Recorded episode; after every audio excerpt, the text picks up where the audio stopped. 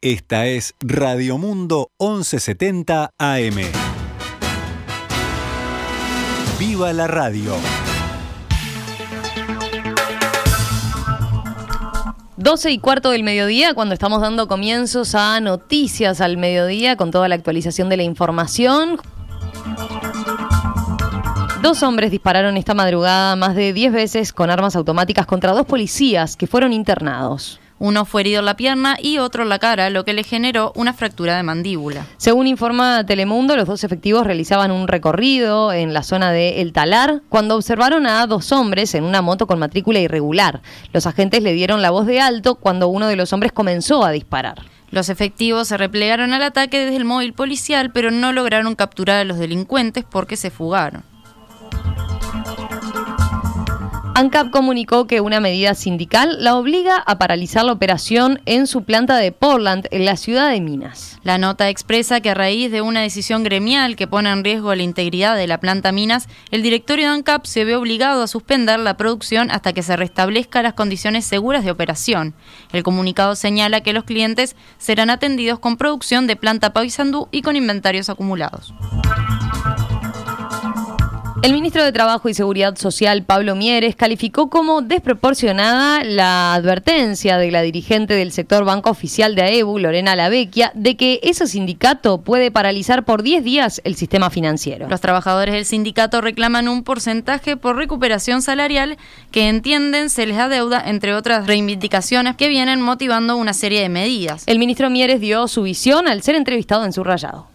AEU Banca Pública, por supuesto, cada sindicato tiene todo el derecho de llevar adelante las medidas que sean, pero hay, un, hay que tener en cuenta las, circunstancias, cada cual es responsable de lo que hace.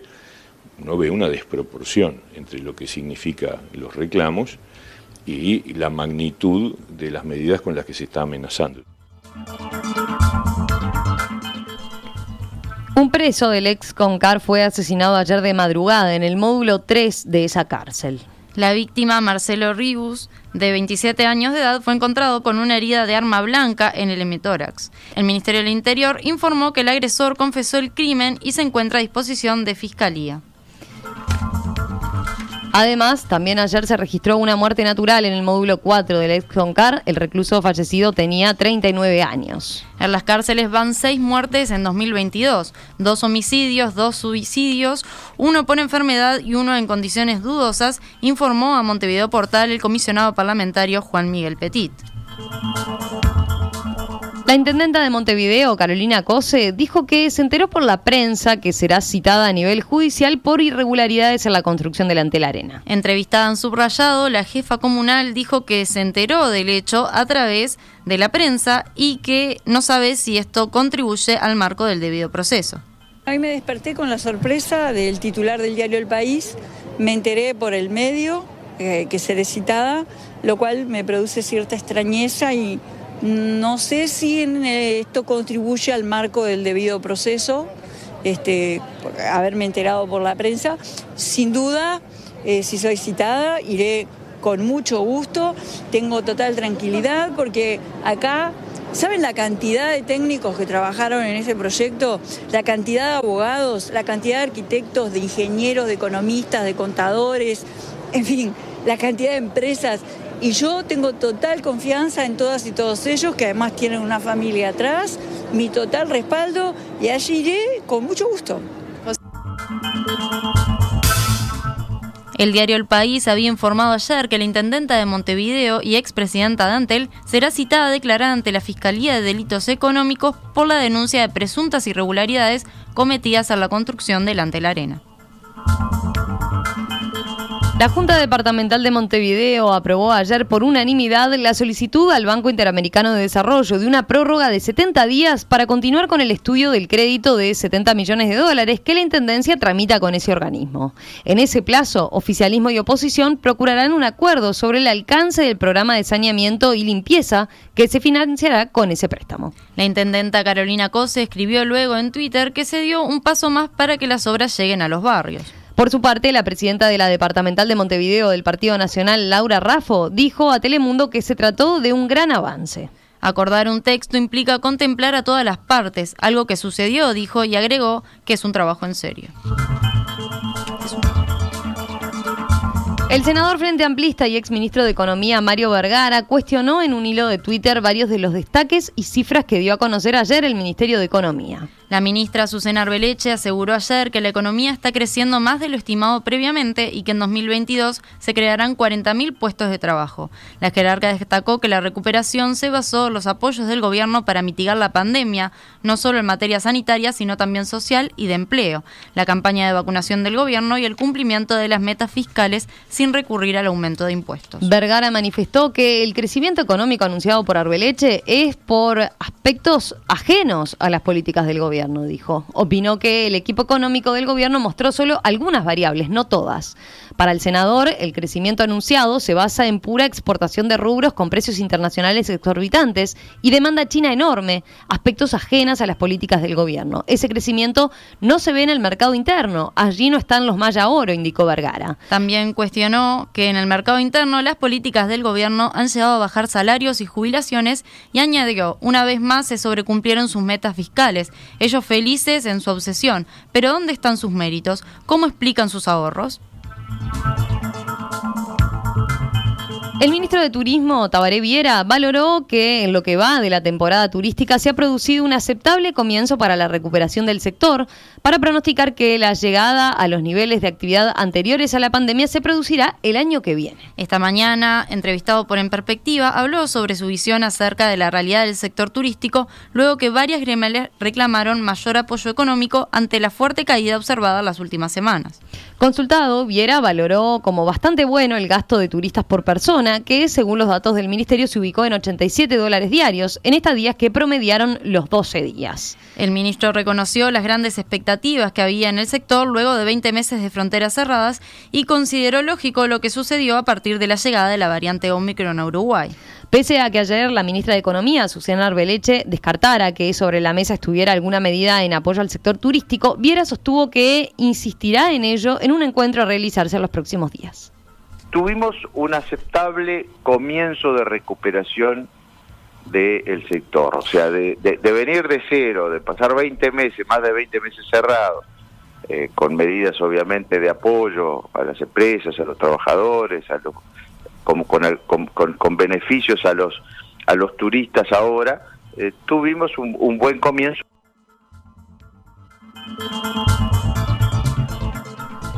La Suprema Corte de Justicia ordenó un procedimiento disciplinario con separación del cargo a la jueza de paz de 33, Florencia Ferreira, a raíz de la actividad de la magistrada en redes sociales. La magistrada, según el diario El Observador, había publicado fotos y selfies acompañadas de leyendas como ¿No te gustan las decisiones del presidente? Nadie te preguntó. Jodete y arranca para el juzgado. La jueza Ferreira también compartió una imagen del escudo policial que agregaba, decime estúpida, pero a mí me emocionó ver el desfile de la Escuela Nacional de Policía. Será porque trabajo con ellos y uno ve que hacen lo que pueden y más, y les pasan las mismas cosas que a nosotros. Gracias por todo, hay orden de no aflojar, dicen por ahí, continuaba diciendo su posteo. En otro orden, la jueza especializada en violencia de género, Ada Asiré, se certificó por problemas de salud, por lo que no tendrá que informar en el plazo que le había estipulado la Suprema Corte de Justicia acerca de videos sobre estereotipos machistas que subió en los últimos días a la red social TikTok. Recordemos que la Suprema Corte de Justicia había solicitado el lunes pasado a CIRE que entregara en un plazo de 72 horas un informe respecto al video publicado para analizar el asunto. Los senadores Óscar Andrade del Frente Amplio y Guido Manini Ríos de Cabildo Abierto debatirán en televisión el próximo martes, 22 de febrero, en torno a los artículos de la Ley de Urgente Consideración que serán sometidos a referéndum. Los equipos de Manini y Andrade definieron ayer los detalles del intercambio. El programa durará 60 minutos y tendrá cuatro bloques de 12 minutos cada uno, orientados a temas de seguridad pública, vivienda, educación y trabajo. La idea es que cada senador tenga cuatro minutos iniciales de exposición y luego réplicas de un minuto. Según dijeron a la diaria desde el comando de Andrade, las partes buscaron garantizar un espacio neutro y acordaron que el evento se transmita por Cardinal TV y por los 120 canales del interior de la Cámara Uruguaya de Televisión para Abonados, CUTA, para marcar una diferencia y que no sea transmitido por las principales canales de Montevideo. Además de la difusión en el interior, el debate saldrá en las redes sociales de Canal 5, y por YouTube Vera TV y las cuentas de Facebook de ambos senadores. Los moderadores serán los comunicadores Fabricio Álvarez de Florida, Fernanda Perrone de Las Piedras y Fernando Marrero de San José. El Comité Ejecutivo de la Asociación Uruguaya de Fútbol, la AUF, resolvió ayer que votará a favor de que se habilite el uso del Estadio Centenario para un acto de la Comisión por el Sí. El comando de la campaña que procura derogar 135 artículos de la ley de urgente consideración en el referéndum del 27 de marzo había pedido el centenario, pero en principio se les negó. La aceptación al pedido de la campaña por el sí será comunicada a la Comisión Administradora del Fiel Oficial, CAFO, que fue la que le pidió opinión sobre el tema a la AUF y será la encargada entonces de coordinar la fecha en la que se realizará el evento.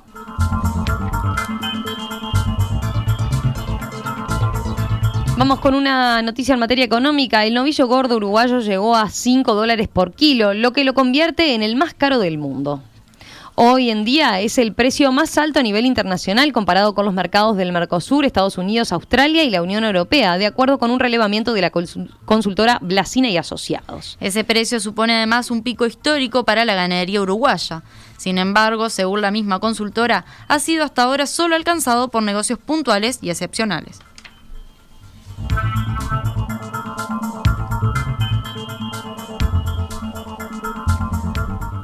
Cerramos el panorama internacional con la cotización del dólar a esta hora aquí en nuestro país. El dólar abrió en pizarra del Banco República cotizando a 41,85 a la compra y 44,25 a la venta.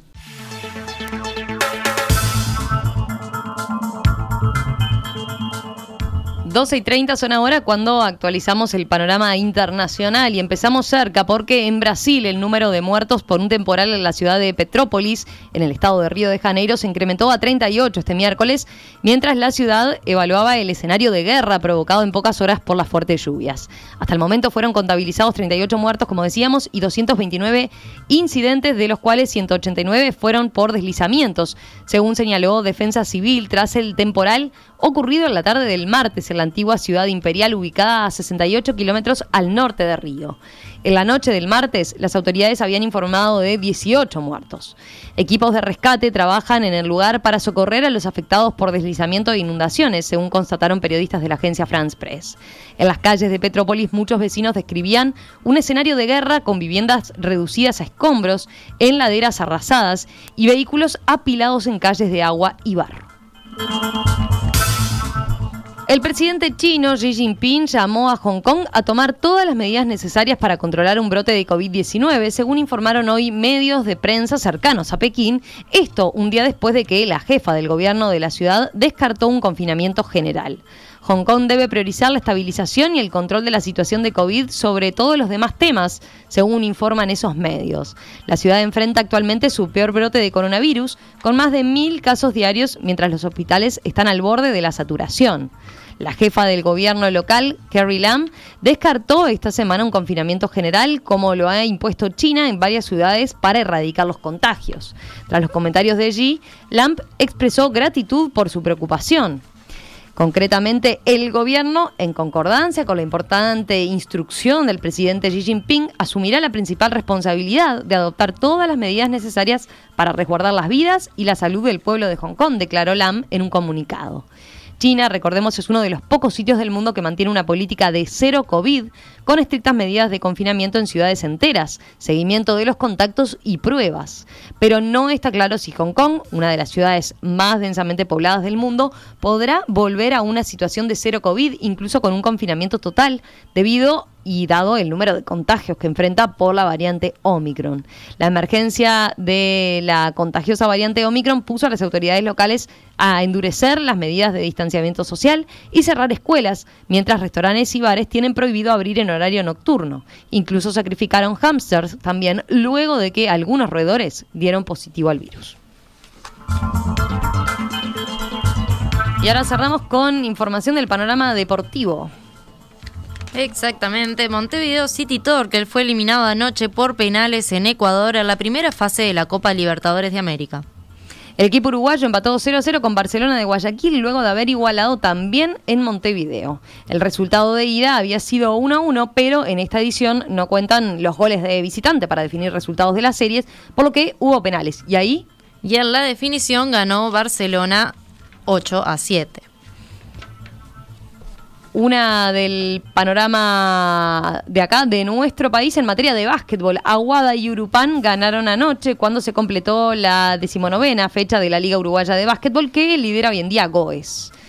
Los resultados de ayer fue que Urupán se impuso ante Peñarol 72-71 y Aguada le ganó a Urunday Universitario por 88 a 61.